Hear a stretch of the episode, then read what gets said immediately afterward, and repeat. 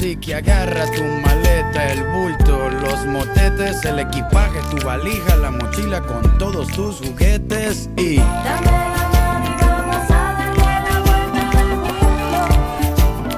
Darle la vuelta al mundo.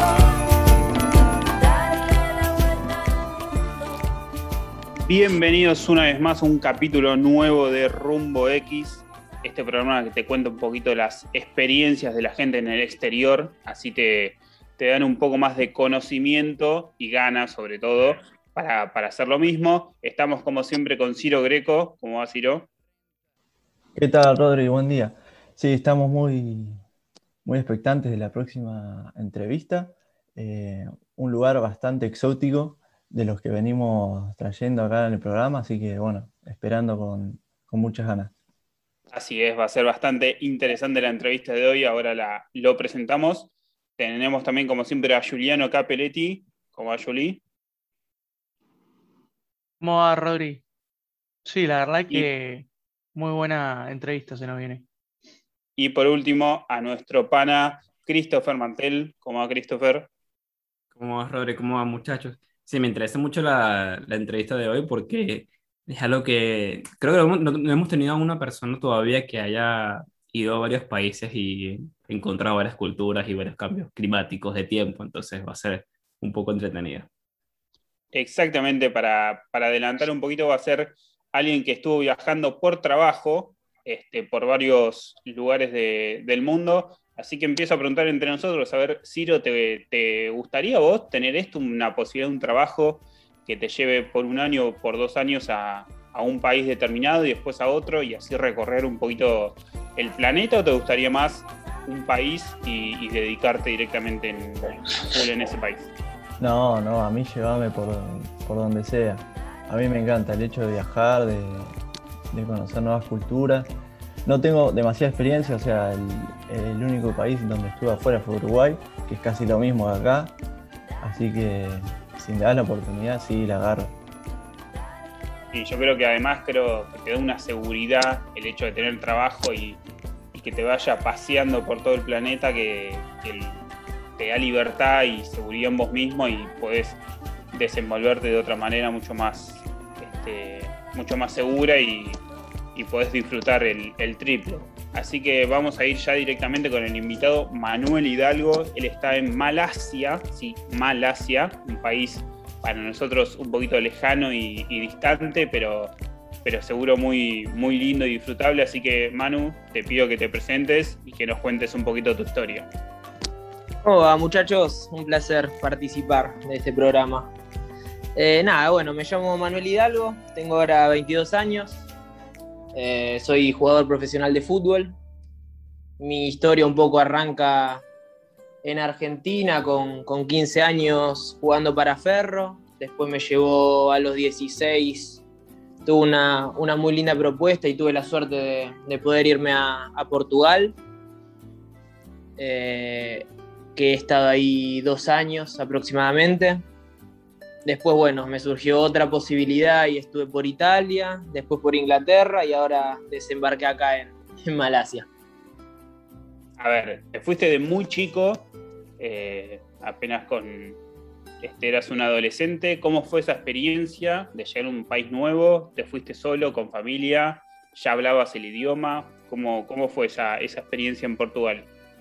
Y bueno, al principio era como medio una película, ¿no? Porque es como la- el sueño de todo jugador joven de inferiores que, que las ha pasado y que viajaba siete horas por día y que entrenaba en canchas horribles y todo. Era Europa, era como, como una película. Y cuando me surge la posibilidad, obviamente digo que sí, sin saber tanto los costos que iba a tener, ¿no? Porque me encontré con 16 años en un país que, que no hablaba el idioma, con un compañero de cuarto eh, portugués, sin la posibilidad de hacer amigos porque la barrera del idioma es muy, muy complicada. Tuve, tuve de todas maneras la suerte de que el club me puso a disposición una profesora de portugués, pero bueno, me costó unos dos o tres meses empezar a, a, a poder tener un poco de, de amistades. Y no, me imagino que desde acá se ve el, el portugués como, como en Brasil más este, súper entendible, pero allá en Portugal debe ser este, bastante más complicado de lo, de lo que se piensa. Sí, totalmente. Totalmente. Todos, viste, la, la- la- la primera impresión es bueno, pero es, es parecido al nuestro. Y una vez que estás ahí no, no les entendés nada. La verdad que no les entendés nada. Claramente. Sí, lo querías preguntar algo. Sí, y bueno, Manu, vos después de, de pasar ahí por Portugal, te fuiste a Italia, un, un terreno un poco más eh, familiar con, con lo que no es, o sea, con lo que es nuestro país. Contame un poquito de, tu experiencia ya, ya en Italia. Bueno, en Italia es cierto que era una- fue una experiencia un poco más, no sé si más cercana, pero me sentía más acompañado, la gente, eh, pude formar muchas más amistades, al tener ya el portugués, hablarlo más o menos fluido, no me costó tanto el italiano y, me pude como desenvolver mejor ¿no? en esa situación, pero lo que me aumentó mucho fue la carga de, entrenamientos, de, tenía, era un plantel de primera, por lo tanto yo tenía 18 años y, y jugaba con gente de 30, 35, de mucha experiencia, mucho roce. Fue complicado, pero creo que me, me ayudó muchísimo y me moldeó un montón. Y culturalmente ahí en Italia, Manu, ¿cómo, cómo te sentiste? Y me encontré muy bien. La verdad que yo soy un fanático de la comida, así que la verdad que las comidas en ese lugar son increíbles. Eh, debo haber metido algún que otro kilito de más, pero valió La cada pasta, segundo. ¿no? Sobre todo. Sí, pasta, pizza, todo, todo es delicioso. Y la gente es mucho más amable, mucho más inclusiva. Eh, en Portugal era un poco ajeno. En cambio, Italia, los italianos son, son más como nosotros, como decías vos. Entonces, esto de que Portugal se haya convertido como algo más ajeno, también te pasó lo mismo, puede ser que en Inglaterra. Y eh, calculo. Y en Malasia, ¿cómo se siente eso de la comida que acabas de nombrar y lo que es eh, sentirse incluido o excluido? ¿Cómo, cómo lo venís llevando? Y la verdad que en Inglaterra eh, no solo me sentía bastante ajeno, sino que tuve la desgracia de que me agarró la cuarentena estricta y me vi encerrado en un departamento, por lo tanto me volví un poco loco, también tomé la decisión de volver a Argentina, estuve cuatro o cinco meses sin, sin equipo porque me, me mató la cabeza. Y bueno, Malasia es un nuevo comienzo, Ahora tuve la suerte de, a pesar de todo, de la cuarentena y de las cosas impuestas por el gobierno malayo, pude traer a mi novia, que ahora el viernes termina sus 14 días de cuarentena en Kuala Lumpur, así que un poco más acompañado estoy. Y después en el tema comida, hay que saber qué comer, porque la verdad que todo lo que comen es súper picante. He tenido un par de días de, de ir al baño fuerte, pero nada, Me imagino que, que eso debe ser un, choque bastante estricto, pero bueno, el, tema de las playas y, los paisajes de allá deben contrarrestar bastante la, experiencia de, la comida picante, ¿o no?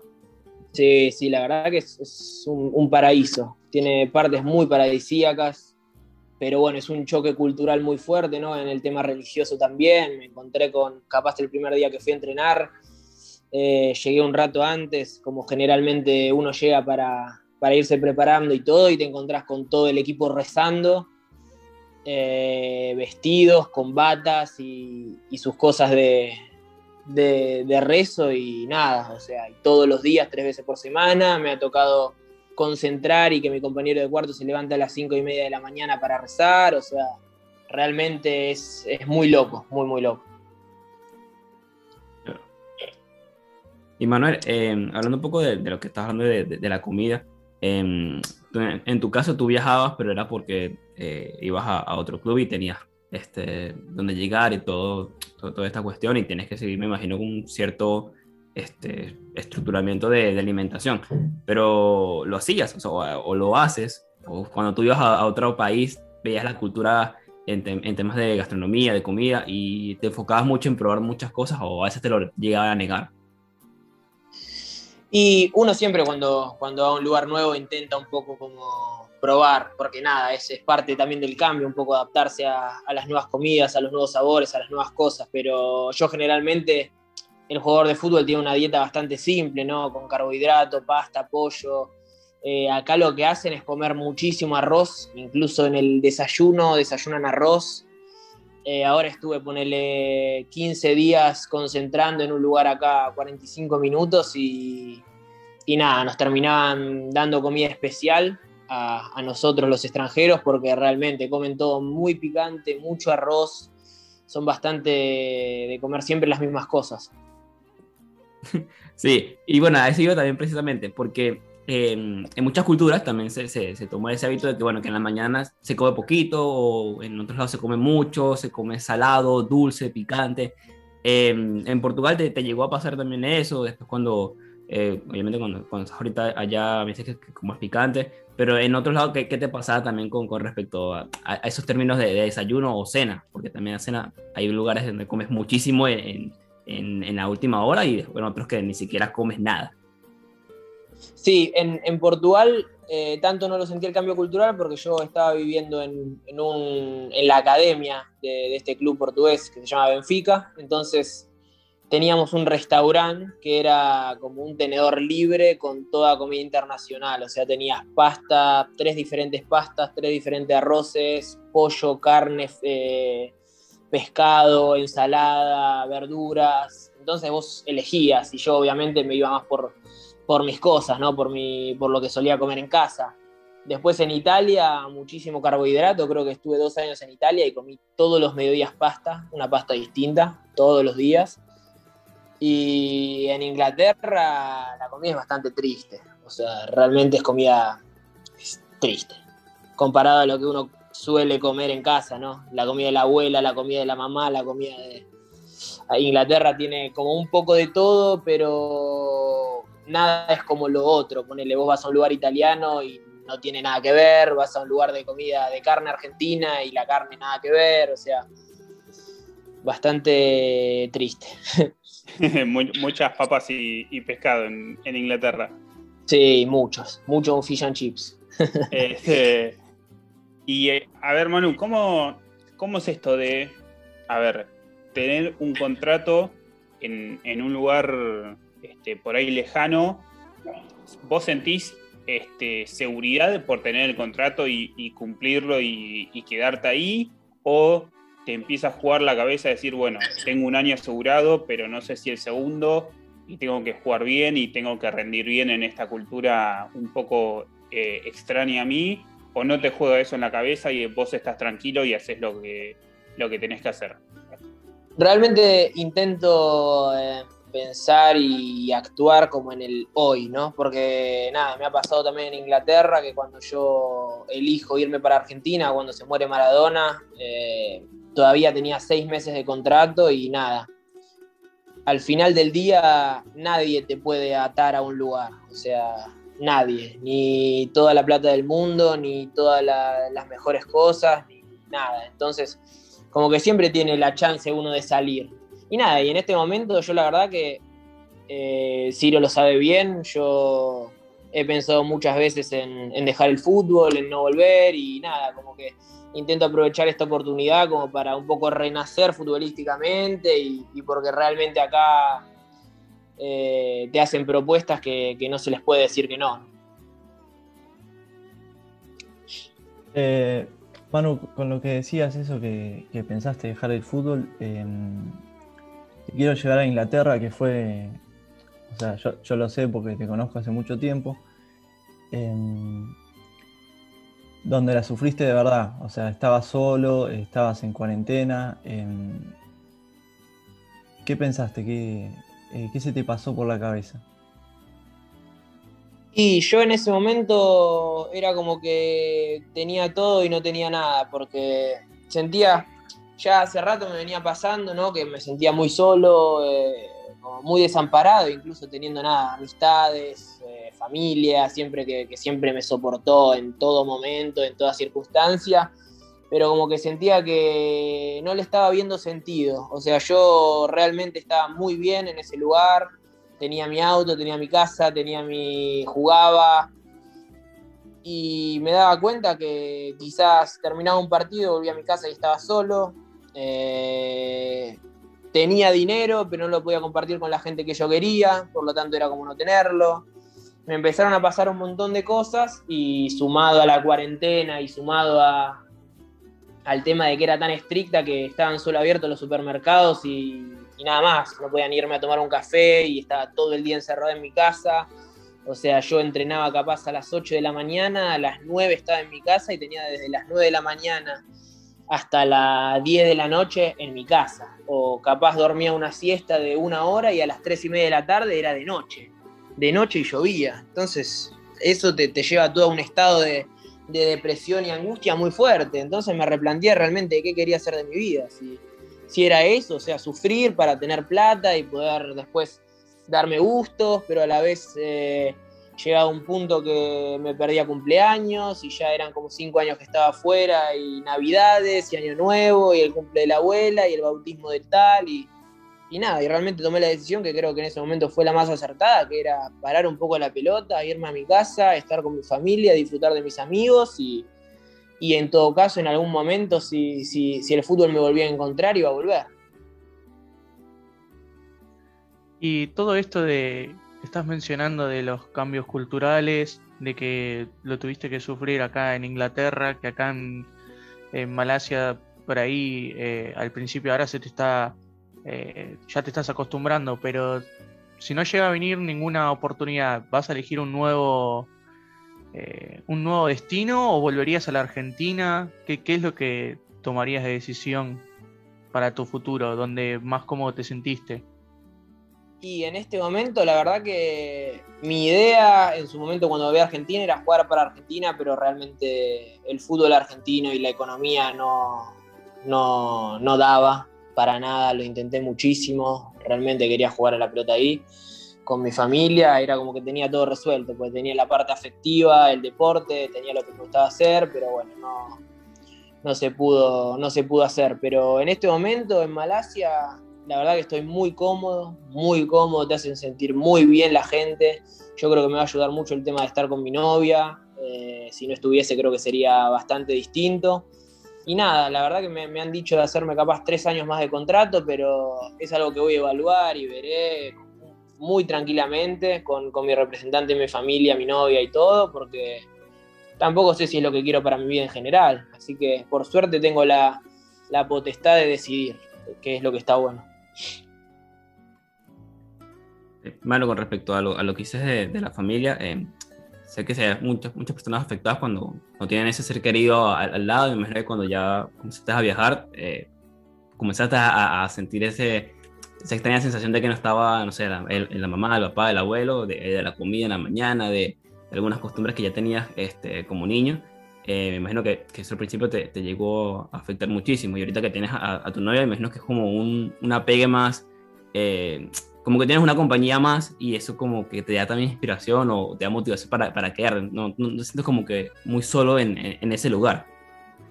Sí, se trata porque realmente para mí en algún punto de la vida se trata de poder disfrutar de lo que uno hace y de lo que uno tiene con la gente que uno quiere. Porque al final del día uno puede tener todo, pero si está solo, está solo. Entonces, eh, en este momento tener a mi novia acá me ayuda un montón, me motiva. Eh, siento más en casa porque es una persona nada que habla mi idioma, que me acompaña, que me conoce mucho. O sea, cambia mucho el panorama al estar acompañado. Y yo, yo ya lo había decidido. Yo se lo dije a mi representante, se lo dije a mis padres, se lo dije a todos. Si, si yo llegaba a venir a Malasia y no tenía y no tenía alguien que me acompañe, yo me iba a volver, porque es lo que hice en Inglaterra y porque yo realmente decidí que no, no quiero hacer más mi vida en el exterior solo. Claro. Y así para sacar un poco, eh, ¿y a tu familia la, has querido llevar a algún sitio a vivir contigo cuando viajaste? ¿O, o no querías que, que, se pasara por ahí para que después dijeras, no, seguramente me voy a terminar yendo a otro país, entonces no me quiero eh, lanzar esa aventura que mi familia venga y después mudarla completa? ¿Te llegó a surgir esa, idea?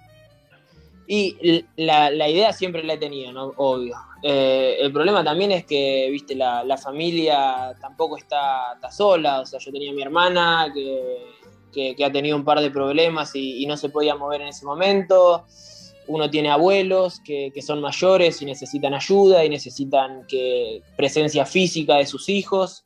Entonces, como que era bastante complicado. Capaz podían venir un mes, pero a la vez también laburaban los dos, por lo tanto se complicaba. Eh, era como una mezcla. En Inglaterra realmente no tuve la posibilidad por el tema de la cuarentena, o sea, no, no la he tenido porque yo creo que si la tenía iban a venir sí o sí porque veían en el estado que yo estaba. Y ahora nada, por suerte vino mi novia y espero que cuando se abran un poco las cosas también puedan venir mi representante y mis padres si quieren también, que es un viajecito, pero bueno. Y eh, Manu, culturalmente, eh, la cultura de, de Malasia, con el tema de las mujeres, eh, ¿cómo es? ¿Sabes un poco sobre eso? Y la verdad que es bastante complicado, ¿no? Eh, las ponen un poco a un costado a las mujeres. Yo he tenido que hacer mucha fuerza para que me den bola y, y me ayuden a traer a mi novia, porque realmente no sé si, si- si son racistas, pero es un país en el que a la mujer va en el asiento de atrás. Y, y también son un poco, va, un poco, bastante atrasados, ¿no? La, la religión eh, musulmana, las mujeres no se les puede ver absolutamente nada del cuerpo, eh, tienen que tener incluso el pelo tapado. Eh, es bastante complicado. Así que con mi novia también Ya, Nada. ya Merlina ya está avisada. Sí, está avisadísima. No, no, no, sabe. Tiene que. Es más, incluso para ir a la pileta no las dejan usar bikinis, tienen que ir en short y, y- remera. O sea, están muy atrasados. Es un país muy atrasado culturalmente con el tema de la mujer. Sí, es algo siempre que choca cuando vemos alguna imagen de, de- de los musulmanes y, y esa, y esa protección eh, o esa, a ver, ese poner a la mujer detrás del hombre siempre y, y que solo se le pueden ver los ojos y no se le puede ver el pelo. Lo vemos, por ejemplo, en, en los Juegos Olímpicos cuando, cuando tienen que jugar vóley y juegan con los todas tapadas las chicas y no, y no le permiten mostrar ninguna parte del cuerpo. Hablando de esto, a ver, totalmente, totalmente. eh, ¿llegaste a conocer a alguna persona bien ahí en, en Malasia? Eh, digamos, ¿cómo son? Si son muy, son más abiertos que en otros lados o son bastante cerrados. La, la- la personalidad me, me interesa del malayo. Y la verdad que es bastante difícil comunicarme porque también es, es- no está tan como no es tan, no es tan moneda corriente el tema del idioma. O sea, vos, yo encuentro muchos compañeros míos de equipo que no hablan inglés, ponele. Eh, Claro, sí. entonces, tenés alguno que otro que habla inglés, y, pero la gran mayoría no. Sin embargo, en cuanto a personalidad, son gente que respeta muchísimo a los extranjeros. No sé si, la verdad que no sé si porque soy extranjero o porque soy un extranjero jugador de fútbol, que también, viste, es muy importante porque acá los equipos tienen solamente cinco por equipo, entonces como que tienden a ser los, como las estrellas del equipo. Claro. Pero realmente, eh, en lo que a mí concierne, la... Cómo, cómo sos tratado es excelente. O sea, yo salí de la cuarentena de hacer siete días y fue mi cumpleaños y el, el- el chofer que me fue a buscar al hotel me trajo una torta. O sea, como para decirte un, Sí, sí, una atención y. una claro. atención concreta, claro. Entonces, nada, o sea, y, y son, y son gente que tiene mucho, mucho poder, porque, viste, todavía se, se manejan con príncipes y sultanes, y eh, es raro, es raro. Sí, sí, debe ser bastante chocante al principio. Chocante, sí, sí, sí, sí. Muy. Bueno, Manu, la verdad, un placer en esta entrevista. Este, esperamos que, que te vaya bien y que puedas jugar este, bastante tiempo afuera, sea en Malasia o en algún otro país. Y si se da la, la ocasión de volver aquí en Argentina, ya sabes que tenés, estás obligado a hacernos otra entrevista a nosotros y, y charlar un poquito del presente. Así que la verdad, un placer y, y que te vaya bien. Dale, muchísimas gracias, chicos. La verdad que me sentí súper cómodo y, y un placer, un placer haber participado, ¿eh?